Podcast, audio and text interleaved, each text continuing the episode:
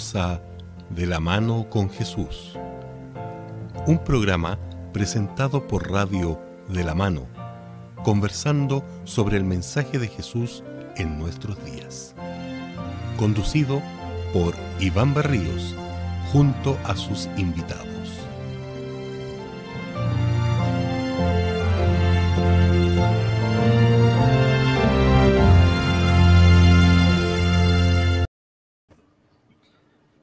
Muy bien, estimado. ¿Cómo estás? Hola, hola. Bien, gracias a Dios. Gracias a la oportunidad que nos da de volver, de retomar. Así es. En la, de la mano con Jesús. No lo hemos soltado, pero hemos tenido algunas dificultades y el lunes nos salimos directo. Así es, pero ya estamos nuevamente con ustedes, estimados amigos. Gracias por, por acompañarnos nuevamente en esta edición ya de nuestro octavo año, nuestra segunda serie de esta temporada. Terminamos con el libro de Colosenses y hoy día tenemos un nuevo desafío, un nuevo desafío. Ya quieres hablar un poquito acerca de, del libro de los jueces. ¿Sabes qué? Como en, reglas generales, uno ve poco material, ve poco, ve algunas personas como Gedeón, a lo mejor por ahí algunas historias específicas de, de algún juez, pero no el texto en general ni el, libro en, particular. Así que yo espero, a mí me entretuvo la preparación, me entretiene, me, llama la atención porque es poco conocido en realidad. Así es, sí, sí. Lo que queremos más que ir de un relato entre mm, capítulo a capítulo, quizás como otros libros, destacar los personajes. Eso. Quizá hoy día vamos a hacer una introducción en este programa y también lo vamos a ver la, la próxima en nuestros próximos programas algunas biografías, más que ir capítulo por capítulo, pero tenemos mucho que destacar del libro juez, es muy importante para nuestra época. y otra cosa importante, ¿sí? Iván, perdona, yo lo que te voy a comentar es que hay capítulos o hay, hay personajes como Sansón, como, eh. Gedeón, que, que, ocupan varios capítulos, cosas y otros que pasan más. Bueno, Y, eso, es lo que tú acabas de mencionar, pues, o sea, Débora, Gedeón y Sansón podrían los, dedicarle dos capítulos, dices tú. Claro, pero hay otros jueces que se mencionan, pues, ¿verdad? fueron tan importantes Otoniel, claro. eh, Aod, por ejemplo, que estoy aquí anotado. Pasa, pasa, bien, pero hizo algo y empezó. Claro. Reacciona la gente cuando eh, Otoniel y Aod empiezan a, a ah, operar, como diciendo, podemos. Claro, sí que tenemos una cantidad importante de, información que compartir de ellos con nuestros auditores. ¿eh? Saludo a nuestros queridos amigos de la radio de la mano. Exacto. Eh, también saludos a nuestros que nos están viendo en las redes sociales, también a los que nos escuchan en el podcast a través de Spotify y las otras plataformas de, este sistema de radial moderno que son los podcasts. También un saludo para ellos agradecerles por el tiempo que nos dedican, no a nosotros, sino que al estudio que queremos hacer, al conocimiento que queremos transmitir o compartir. Así es. Bueno, y queremos hoy día también compartir con ustedes, queremos iniciar una nueva, un nuevo formato en el cual vamos a estar con programas de, media hora, así que un poco más compactos, pero sí tratando de que sea lo, más eh, eh, interesante y provechoso tanto como para nosotros como también para ustedes, estimados auditores y los que no están viendo. Muy bien. A ver si nos resulta más, eh, más simpático, más atractivo que pensamos en el tiempo de la familia, de las mamás, que una hora a veces se le hace muy largo, dices tú. Claro, ¿no? Y para acompañar, y también puede ser la, este, este formato de podcast, a veces uno como una radio antigua. Pues uno coloca ahí a los señores que hablan y puede incluso hacer todas sus actividades, pero está pendiente también ahí escuchando lo que nosotros compartimos. ¿Bien? Ya. Pero lo que no puede faltar también en nuestro programa es la música. Creo que ha sido formando parte importante ya de nuestro programa de la mano con Jesús en las últimas temporadas, ¿ya? ¿Cierto? Sí, sí, sí. ¿Qué te parece si escuchamos un himno que se llama O amor que me dejarás? Que no me dejarás, o amor que no me dejarás.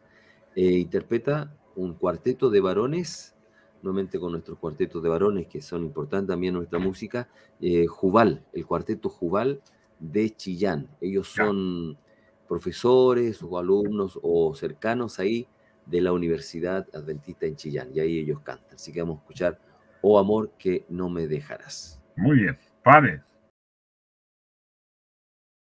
Amor que no me dejarás. Descansa mi alma siempre en ti. Mi alma es tuya y la resguardarás.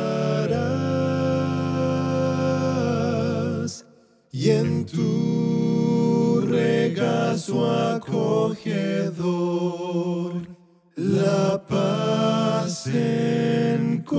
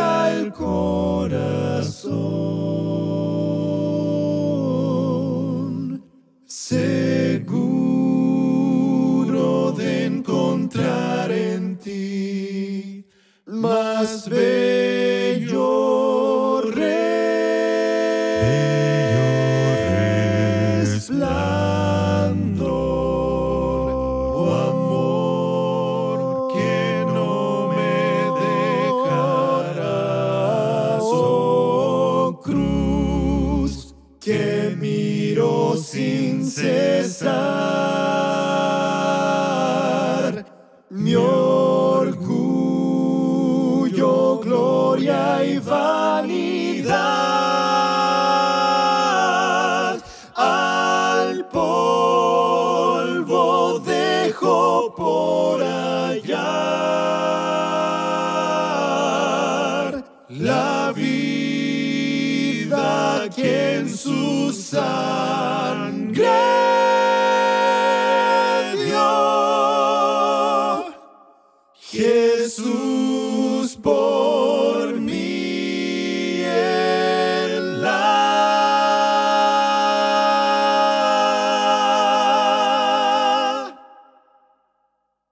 cruz.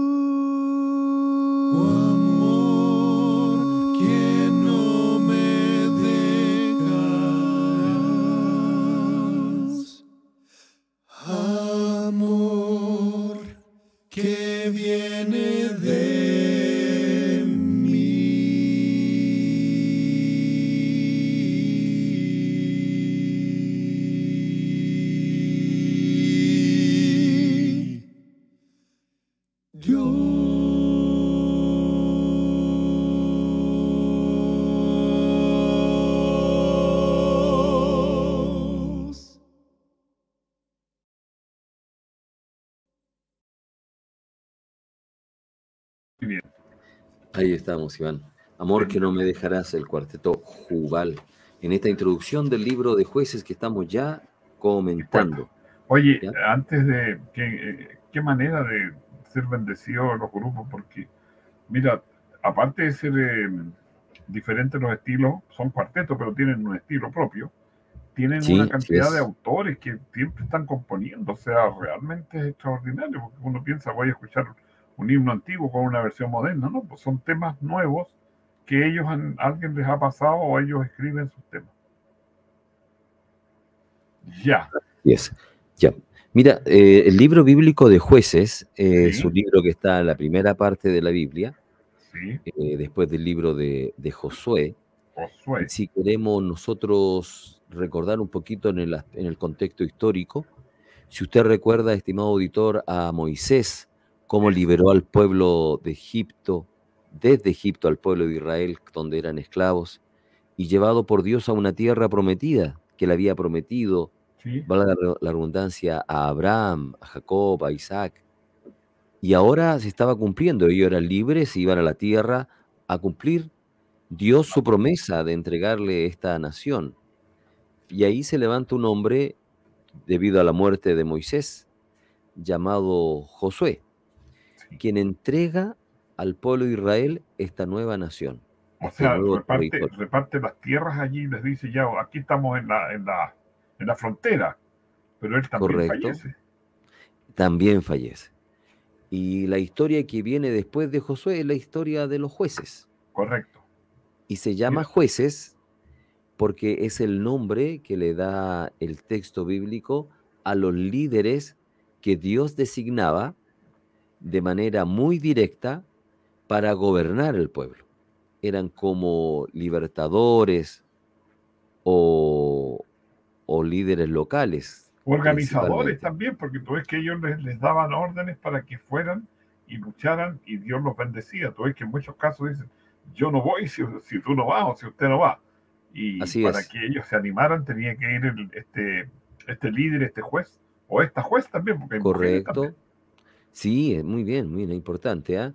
Eh, porque sí, existían también la... No, es que, Eh, es que me dio risa porque te- pareciera que la mujer le están dando énfasis en esta época. No, si siempre ha tenido importancia y siempre ha habido Correcto.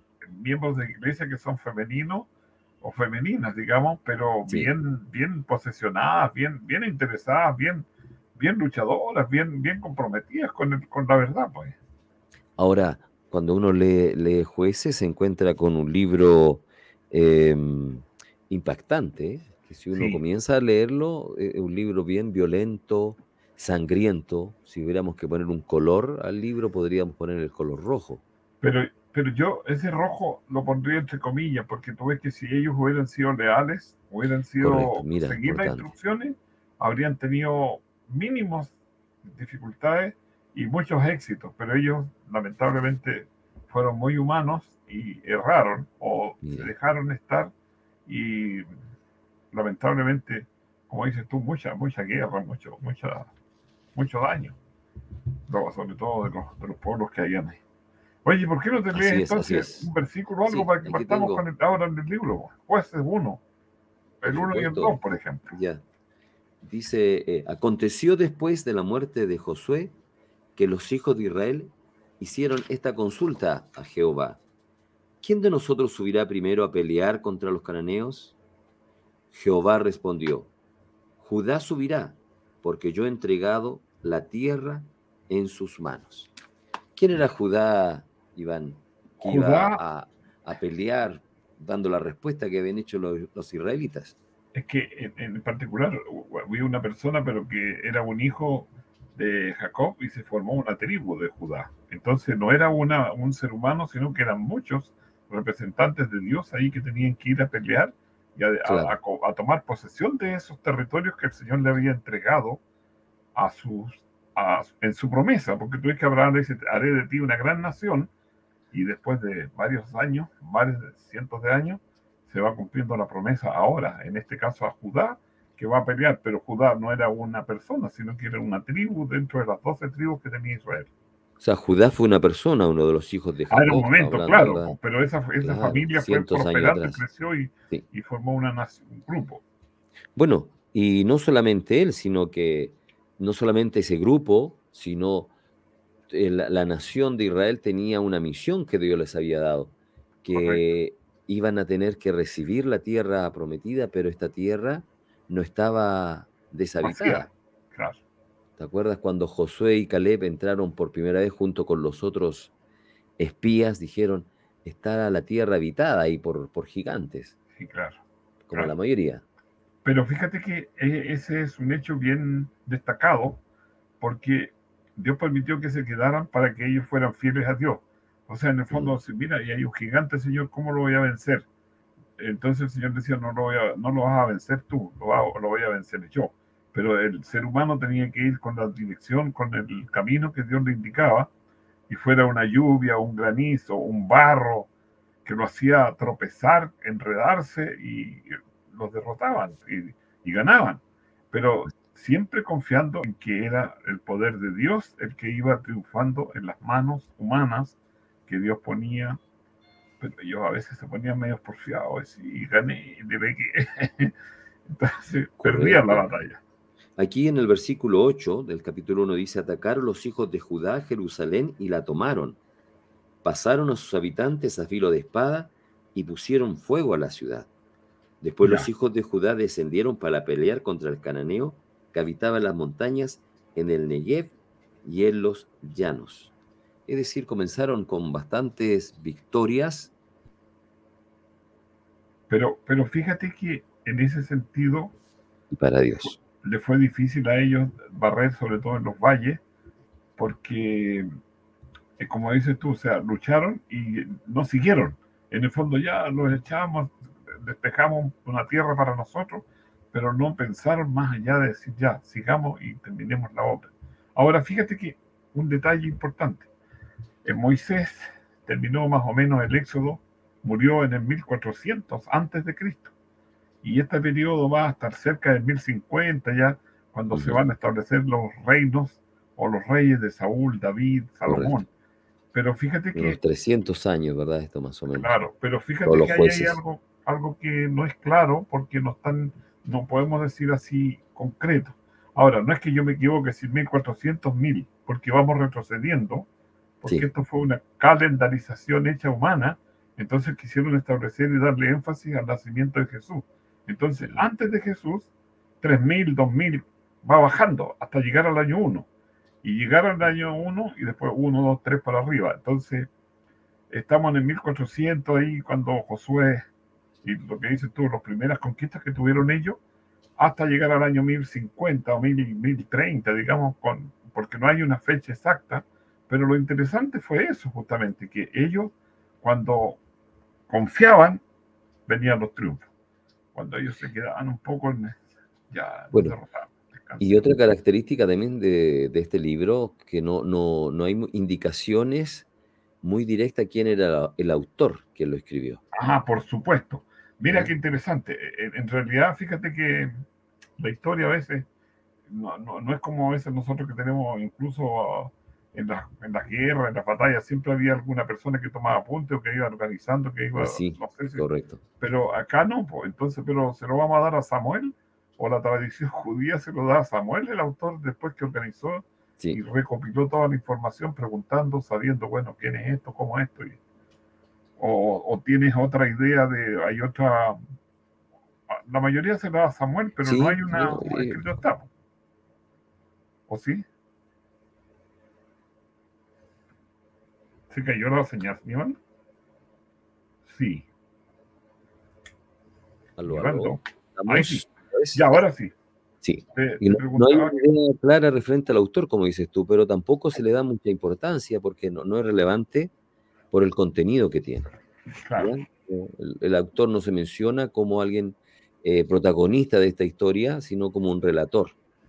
Entonces, por eso Samuel también considerado, por supuesto, él estuvo ahí al comienzo de- del reinado de los años 1000, eh, 1040 o 1030, como tú mencionabas. Entonces, muy factible que, que él haya sido el que recopiló estas historias para recordarlas y permanentemente en, en la Torah, en el, en- en el libro de los profetas. Sí, o y los recordar escritos. justamente a, los- a los personajes, porque fíjate que ahí hay una característica, ¿no? Ellos eran una persona o de- del pueblo, pero a veces se transformaban en héroes y la gente después, porque seguían, si tenían que combatir o, de- o despejar una, una sección, un sector, despejaban y ganaban, pero después seguía la gente confiando en ellos y seguían siendo, o siguiendo, seguían, respetaban su autoridad hasta que fallecía. Mm. Entonces pasaban como, como que eran héroes nacionales, con todos los virtudes y defectos. Ahora, y estos eran nombrados por Dios, no, no eran Por reyes o que tuvieran una jerarquía que si él moría, el que iba a tomar su puesto iba a ser algún, algún hijo, algún descendiente.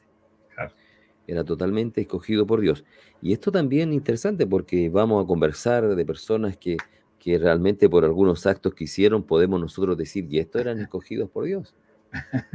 Oye, es que ahí está lo interesante, eh, pensar en el libre albedrío, la libre libertad. O sea, Dios te dice, mira Aníbaldo, mira Iván, mira, vas a ir a hacer esto. Y si yo obedezco, voy y, y el asunto va bien. Se da y se hace lo que Dios espera. Pero humanamente nosotros seguimos siendo libres y el día de mañana, el día del siguiente o la semana siguiente yo puedo cometer errores porque ya, ya lo que tenía que hacer lo hice, entonces yo no seguí confiando en Dios. Y humanamente, humanamente nos pasa eso, ¿no? Porque tú te mandan a dar una campaña, hacer un mensaje, hacer algo, tú lo vas y te desconcentras y después te relajas. Entonces, pues yo ayer Dios me ayudó, pero me ayudó ayer. Hoy día tiene que ser otra oportunidad, otra ocasión, otro instante de Señor, aquí estoy, envíame. Señor, ayúdame, Señor, sígueme guiando. No me sirve lo de ayer, ya pasó. Es difícil a veces pensar, ¿no? Porque donde tú, imagínate, los jueces tenían batallas, hacían cosas fantásticas, caer una muralla con solo tocar una trompeta, y después el otro día ibas al pueblo chiquito al lado y, y los derrotaba. ¿Por qué? Porque ellos confiaban en, ah, pero si, fue, si ayer Dios hizo caer la muralla, Dios nos venció, nos ganó, ¿por qué hoy día no? Miramos hacia atrás, hay que mirar hacia adelante.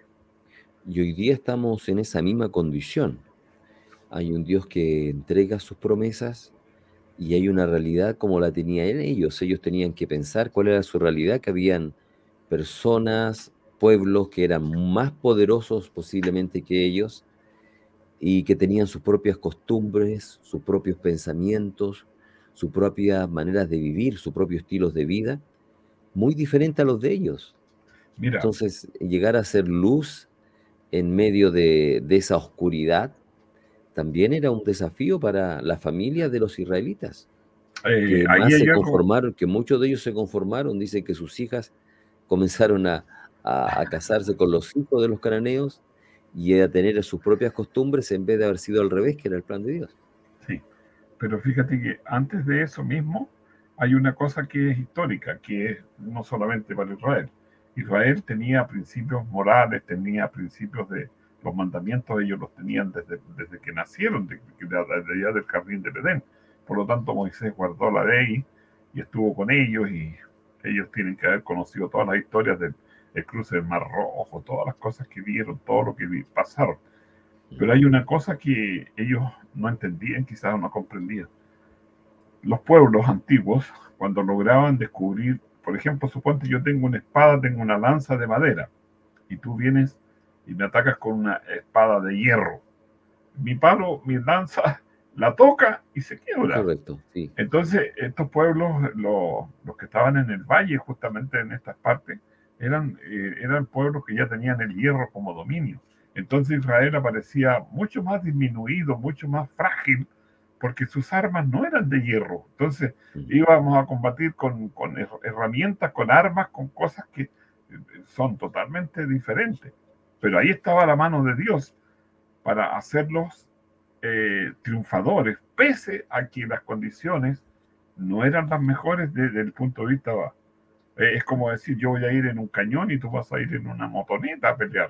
O sea, el cañón va a pasar, el, tanque va a pasar por encima de mi pobre motoneta, pero Dios se daba el tiempo, el paso para mandar una, un granizo, para mandar algo que se embotaran los carros y no pudieran operar.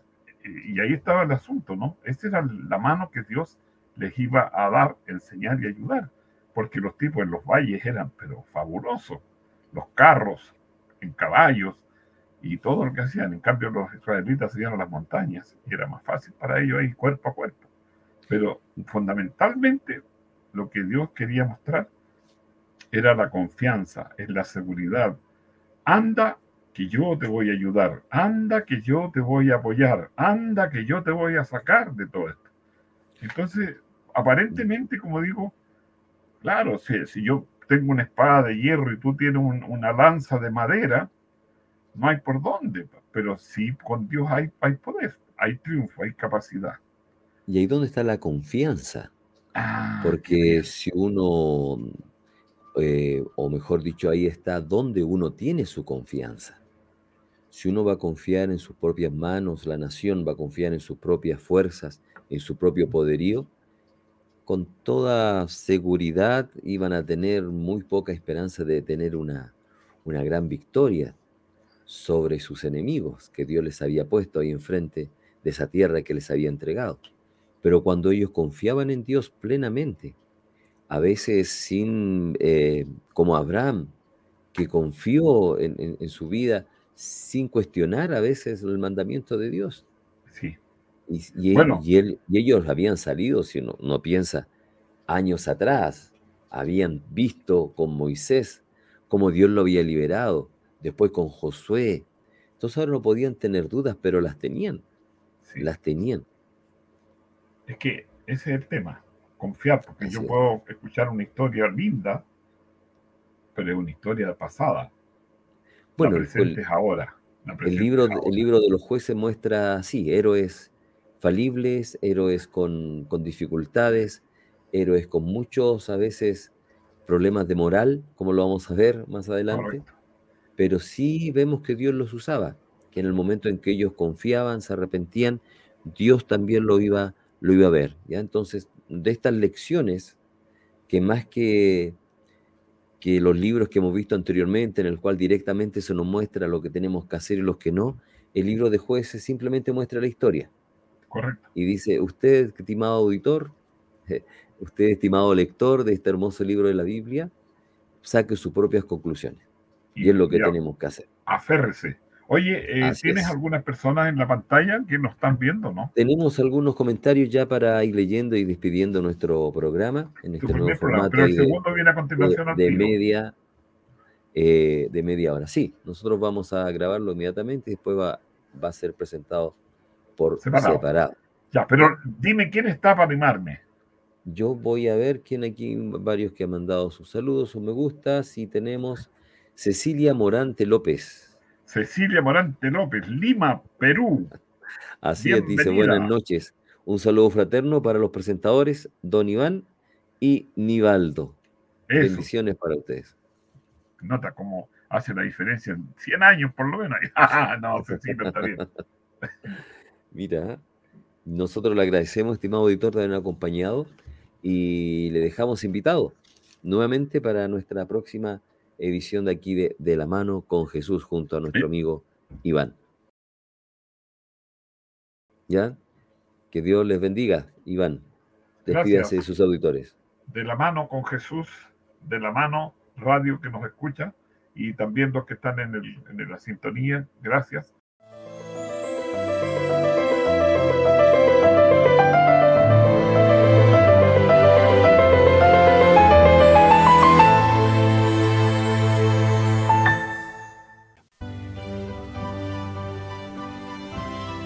Hemos llegado al final de nuestra conversación.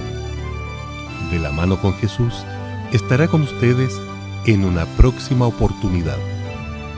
Muchas gracias por su preferencia y que el Señor les bendiga.